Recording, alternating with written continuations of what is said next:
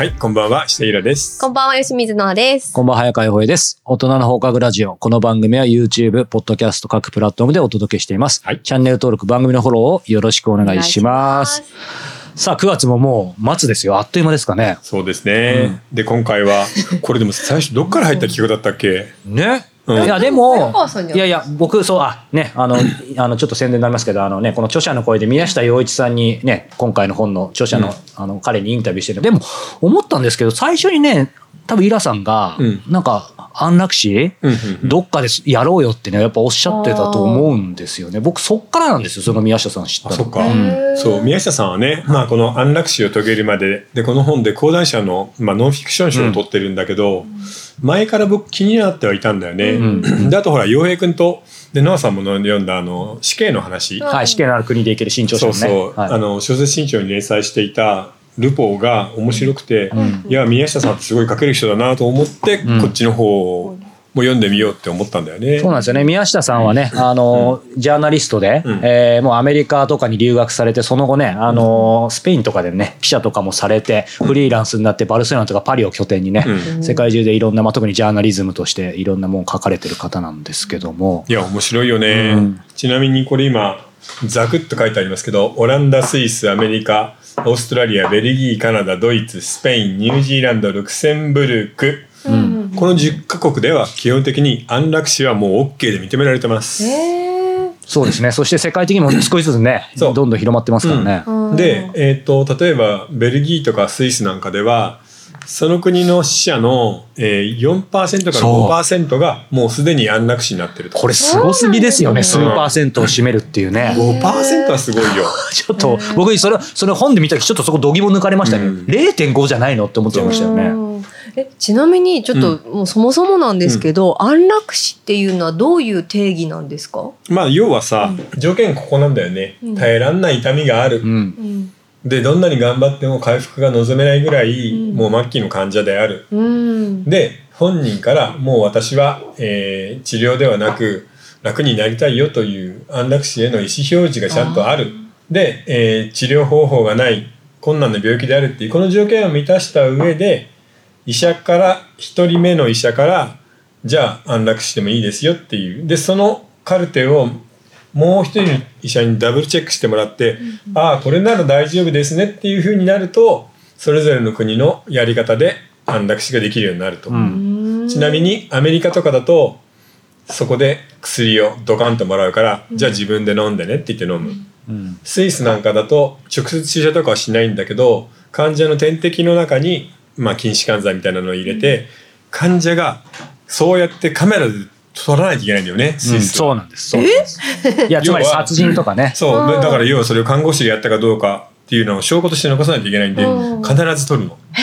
で自分でこれからあなたはこのコックを開けるとどうなるか分かりますか？分かります。私は死にます。それでも構わないですね。大丈夫ですって言って自分で開けて死ぬまでを全部ビデオに撮ってそれを証拠として残さないと結構犯罪になるのスイスはへーまあ実際その辺曖昧にね、うなってて後からその意思がちょっと咎められたりとかね、結構ありますからね裁判になったりとかね。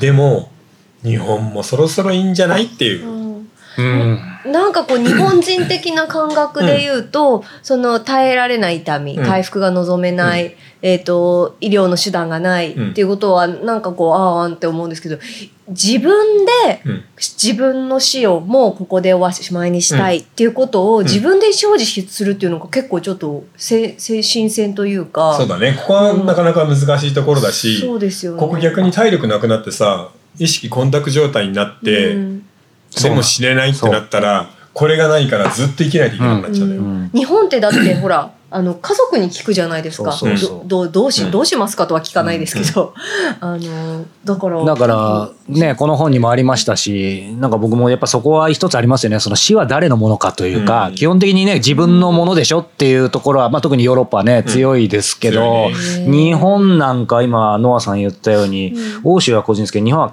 もう家族というかね、うん。そこがベースとしてあるからなんかその辺を考えさせられますよね。すごい考えさせられるし、うん。日本もどこかでやっぱり考えないと日本ももうこれになるじゃないですかえー多子多子社会ってい社う会、年寄りが増えてどんどん死んでいくんで、うん。この時にさこれ結構大事じゃない？死のクオリティ。そうですね。死に方というかねそう死に際、を上げたい。うん、ここをちょっとやっぱり手つかずのままでみんな誰も考えずに放り出してあるんで、うん。やっぱもうちょっと死のクオリティ上がるといいよなと思うんだけどな、うん。僕は。みんなねあのそれこそ親ガチャって言葉もありますけど、生まれ方は選べない。あと生き方はもうこれだけ人生相談に苦労しますけど、意外とその死に方死に際どころかそもそもやっぱ死をちょっと語ること自体がね、日本ってそうだね。何なんでしょうね。ただ世界的な傾向で見るとさ、うん。実はここの中でもさ日本人に比較的近いグループもいるじゃん。あドイツ。確かに。ドイツはいろんな意味で近いイメージありますよね。うんスペイン、家族家族が強い。強いですね。かそっか、うん、だからこのドイツとかスペインとかでそんなに進んでいるんであれば、うん。そろそろ日本も検討ぐらい始めてもいいんじゃないっていううん。ふうにはこの本読んですごく思った。これでもね、あのスペインなんかはだからまさに2021年に安楽死法案がねあの上まだ二年なんだよね。病院でってだからえー最そうなんだ。近だってもともとねやっぱりキリスト教すごい強い国だから。ほらスペインはカトリックだからさ、一番ね。基本的には中絶とかもダメだし、うん。命に関してはそれは神様の管轄だっていう考えがあったのに、うん。そのスペインでさえねこの2年で変わったんだから、うん。日本もなんかチャンスあるよなって気が実はしてんだよね。うん。でもほ本当にまあ後でねあの本編でもイラさんなんかにも伺いたいですけどこの本読むまではなんか安楽死ってまあ本当にまさにオランダとかベルギーとかでまあなんか特に深く考えたことなかったってもあるんですけどちょっと遠い感じしたんですけしたどいやなんかもう遠いどころか身近でねあの僕去年父親亡くしましたけどむしろなんかもうちょっと間接的に関与ってちょっとこう語弊ありますけどなんかちょっと近い経験してたなぐらいな感じでだからだ誰しもが自分とか身内で考えざるを得ないしあとはちょっと誤解を恐れずにはいやややっぱありかなって思っちゃいましたねね率直に。うん。正直さこの辺ってさベルギーとかさうん。オランダとかはさ、うん。ほら大麻の国じゃん。もうちょっと別なイメージありましたよね。だから大麻勝手に吸ってもいいよみたいな自由な国のものかって思うとでももうそうでもなくなってきてるんだよね。アメリカでもそうだから、う。ん。半分ぐらいの州で、これでもちょっと意外だったのがね、まあ、今後はねあの多分もうなるだろうっていうふうに確か本にも書かれたと思いますけどアイスランドとか、うんうん。いわゆるイメージ的にはちょっと北欧の国が並んでてもおかしくないんですけどなそうなんだよね。ないですよねうんまだ。スウェーデンとかフィンランドとかアイスランドがないのよ、うん。ただ時間の問題だと思う、うんでしょうね。うん。スウェーデンやフィンランドはもう話し始めれば早いから、うんうんうんうんうん。うんうんえーなるほどな。えこれってうん。そのこの安楽死を OK にしようっていうふうにその考え方とか意識が変わ意識が変わっていったのってどういう傾向があったいやんですか？もう何度も何度も裁判になってるわけ、うんうん。うーん耐え難い痛みがあるのに死ねない、うーん。でそれを見て医師が同情してね。その薬を渡したり注射をしたりしていて、うん。その度に裁判になってあー。だんだんとその判決がそうそうそう。やら優しくなっていくの。うん。本情が出て執行猶予がつくとか、うん。いや不起訴にしようみたいな感じになってきてよしそれだったらみんなでじゃあ安楽死を考えようっていう感じで安楽死法案ができていくんだよね。これ、まあ、そういう意味では世界の動きでいくと、1971年にやっぱり最初はオランダなんですね。オランダで女医さんが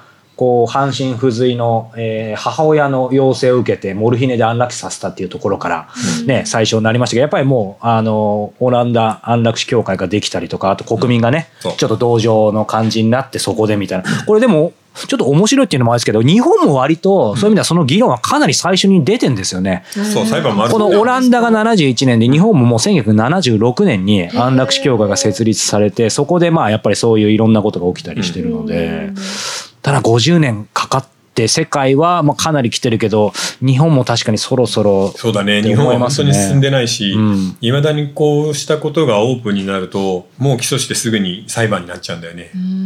でお医者さんがすごい大変だからみんな二の足を踏んで手は出さないっていう、うん。うんうんだからグレーゾーンのまま放置してある感じかな今は。うん。うんうちも、あの去年おあ3年か4年前ぐらいに祖父が亡くなって、やっぱり同じような実は状況になって、うん。あのまあ、延命もできると、うん。あのうん薬まあ投与したりとか治療をすれば半年ぐらいは持ちますと。半年か。そう。でもここで、うん。あのまあ終わらせる、うん。あのっていう選択もありますよっていうふうにやっぱ母がうん。聞かれて、私も相談されたんですけど、でもやっぱり半年間、あの、延命したとしても意識戻らない、うん。その歩、意識戻っても歩、まず歩けたりと、もう地方とかもあったんで、歩けないし、喋れないし、もう意識が混濁してる状態で半年間過ごすよりは、もう今このまま命が尽きるっていう、うその、おじいちゃんの命を尊重しようって言って、うん。もうそこで亡くなっちゃったんですけど。でもそれが正解だよね。うん、なんかね、そ薬打ってまでなんかもう自分かどうかもわからない状態で、あと半年間生きるってどうなのかなとかってやっぱちょっと考えましたよね。なんかいやー考えちゃうよねうんそうですねでその選択はいつも投げられる時に本当に家族なんだよね。そうですね。だからもう一個前で僕たち自身のなんか自分の意思でその無駄な延命治療は勘弁してくれっていうふうに一言言っとくだけで済むので、うんその辺はちょっとや考えた方がいいかもね。うん。やっぱり自分の意識がはっきりしてるうちに死に方を決めておくことっていうのが、なんか本当にちょっと結論みたいになっちゃいますけど僕はん。なんかもうそれが一番大事なんじゃないかなと思うんですけどね、うん。細かい話より。そうそれってやっぱり医療が進みすぎてるから、うん。最低限の形でただ生かすだけだったら際限なくできちゃうっていうのが今の日本の怖いところだよね。実際そのパターンでそれこそ色をつけて体育館みたいなところにベッドが何十個って並んでてうんでドロドロのやつをここに穴開けた子にダーって流し込んでうん。生き延びているままそのまま20年みたいな人も結構いるからね。うん。そりゃ厳しいよな。うん。意識があればいいけど。うん。やっぱりそういう延命ってやっぱ家族がお願いするんですよあのねともかく最後の最後のところではもう何でもいいからただ生かしてくださいっていうふうに言っちゃいがちなんだよね。その当人がどれぐらい苦しむとか関係なくこちらの勝手な思いでっていううそれはちょっとやっぱりうん。なかなか厳しくないかなと思うんだけどな。うん。でもこのね、あの、宮下さんの、うん。その本で、あの、イラさんが今そこに挙げてくださってるのは、安楽死を遂げるまでっていう方ですけど、それ続編があって、安楽安楽死を遂げた日本人っていう本もあって、うん。そっちも読んだんですけど、そっちはもう、いわゆる日本人の人がうん。安楽死を遂げるにはどうしたらいいかっていうことで、まあ今はね、法律上無理じゃないですか。うん。なので本当にその日本人の、あの、もう病気で余命いくばくっていう方だったり、そうじゃない方が、まあそのスイスのね、あの自殺幇助団体のところまで行くんですけども、だから、日本だと今現、現状はだから、まあそそうするしかないっていうのもありますけど、ね。そう、そう、もう、それ自体もある意味すごく恵まれた方で、うん。あの英語の診断書がないとダメなのよ。そうそうそう。でこのスイスの自殺幇助団体ライフサークルっていうんだけど、うんそこの会員ってさ年間でネットフリックスぐらいなの。そうそうそうめちゃくちゃいるじゃないですか。だから本当にめちゃくちゃ安いやめちゃ3000とか4000とかなのよ。えあ、あ、金額会費。そう会費が。あ、会費がかかるんですか？だからその会費になっていれば、うん。だから会費での3000だったら全然安いじゃ。うんん。うん。儲けようなんて全くしてないわけ。うん。うん。これもし日本でさ安楽死団体ができたら多分かなりの会費になるよ。え、会費って何のためにそれをでそれは運営したりだってそこ自体がいろんなさ、海外の人がさ日本日本か日本から海外っていろいろこうまた自殺幇助をするんだったら大変だし、うん。あまあ、あともちろん実際本当にやるときはお金がかかるんだけど、あ、なんかやってくれる団体なんですかその人たちは？う。ん医師医師あでさっきのほらその点滴とかで最最後その診断に基づいて最後そのね自殺幇助をするっていうね。撮影もするしなるほどなるほど。そう。そういうのを全部やってくれるリスクしかかない、死ぬ場所も確保してくれるし、うんうん。あ、それです。年間3000円ですか？そう。あ、それ安い。めちゃくちゃ安い確かに。あでもじ実際それ 100, 100万ぐらいかかるんだよ。最後にそのいろんな書類の手続きとか、うん外国人はね。そうそうそう。ただスイス人自体だったらもう全然安い。へーそうそうそうそうそうそう。もう本当に簡単に行ける。あ、そうなんですね。だからうんこうとっても営利団体とは思えないしすごいよね。ただそれでもやっぱ地元の警察とかよく思ってないから、う。ん証拠を全部残して書類も揃っていてビデオも撮ってあるんだけど嫌がらせに捜査に来るの。えー、なんでですか？だからやっぱり許せないんだよね。そう、そのスイスとかそういう、いわゆる僕らからすると、ね、進んだ国ですら、やっぱり人間だからね。そう。うん。やっぱり例えばその警察の人間を保守的だから、うん。スイスのそのカトリックじゃないやスイスはプロテスタントだね、うん。プロテスタントのその宗教に反するみたいな思い込みもあるわけよ、うん。だから何でもいいから荒探しでつっついてくるわけ。なので現場で目の前で死んだ人がそこにいる。でその人がコックを開ける映像を警察官に見せたりしないといけないわけ、なるほど。それで取っとかないといけないんだ。そう。うん。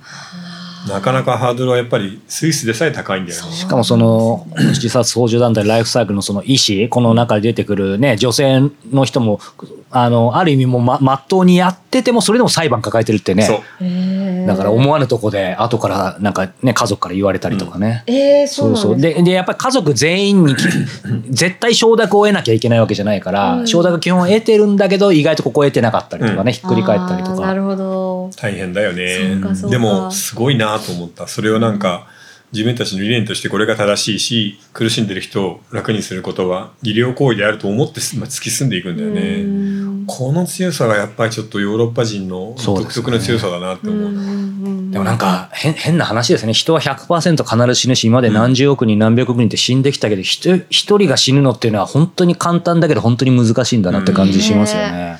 だから死ぬ間際に本当に苦しんじゃう人とかを見ると意志も心ね。ね折れるじゃない、うんもう七連抜刀で痙攣しまくってなかなか死ねないみたいな状態でみんな悩むんだよね、うん。で家族には早く楽にしてくれって言われる、うん。で日本人の医師なんかが禁止改剤を打ったりするんだけど打てば家族から言われたことでもやればもうそれ殺人行為だって言われて、うんまあ刑事化しちゃうんで事件が、うん。なかなか難しいよね。どっかでなんか日本の基準作らないと。なんか救いがないですね、そうなっちゃうとね、うん。みんな苦しいままでね終わっちゃう。なるほどな、はい。まあこの話ねまだまだ尽きないんですが、はい。じゃあここでちょっとお便りとご質問いってみましょうか。えー第189回の、えーなぜナチスはユダヤ人絶滅を企てたのか、今改めてホロコーストを考えるの、えーと、YouTube のコメントをいただいています。えーたまたま NHK のドキュメンタリー番組で連日ナチスやヒトラー特集をしていて興味があった内容でした。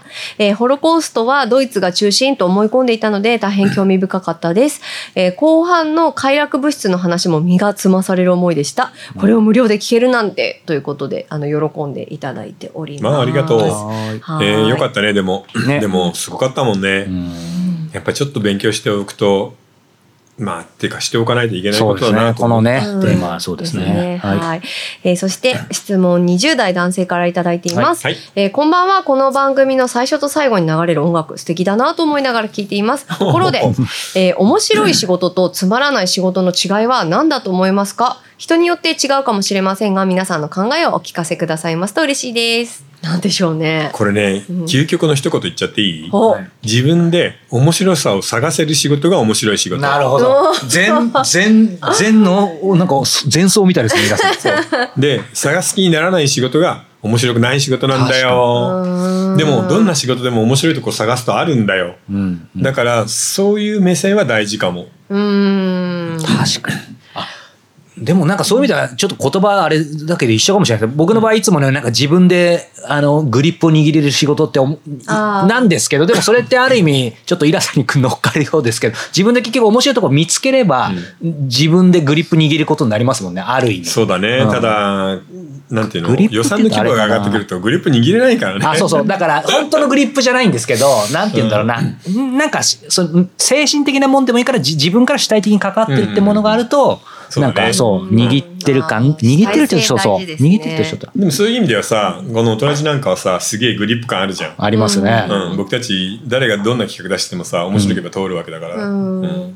ノアさんどう？